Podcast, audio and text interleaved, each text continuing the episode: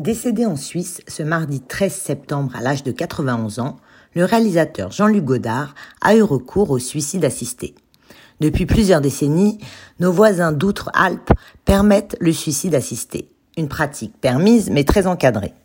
En France, ce sujet sensible divise et fait l'objet de nombreux débats, et ce depuis plusieurs années. La mise en place d'une convention citoyenne sur le thème de la fin de vie fait partie des promesses de campagne du président de la République Emmanuel Macron.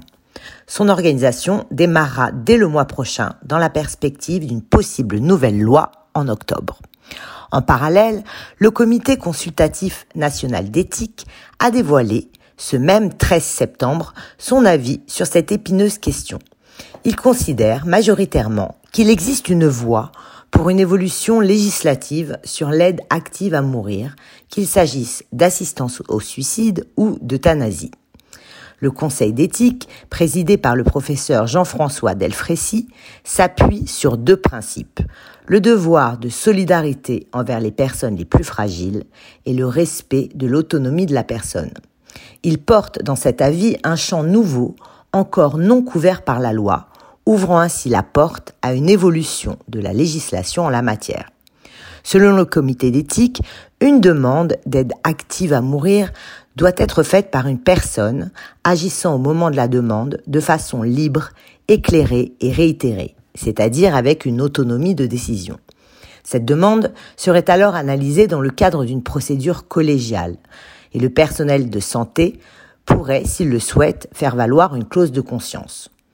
Cette ouverture à la dépénalisation de l'aide active à mourir serait ouverte aux personnes majeures atteintes de maladies graves et incurables, provoquant des souffrances physiques ou psychiques et dont le pronostic vital est engagé. Mais l'avis du CCNE concerne aussi l'ouverture d'un accès légal à l'euthanasie dans les mêmes conditions.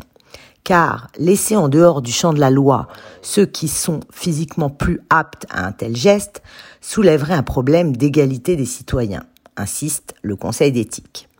Depuis 20 ans, les lois ont accru l'autonomie de la personne, mais elles sont mal connues, et la très grande majorité des situations de fin de vie restent pénibles, voire inacceptables. Pour rappel, la fin de vie en France a déjà fait l'objet de quatre lois en 20 ans.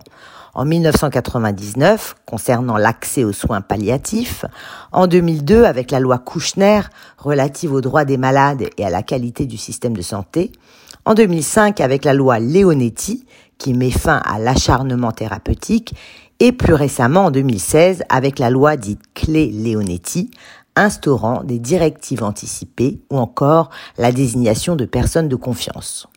On attend donc ce qu'il sera prévu dans la future loi à venir sur le sujet.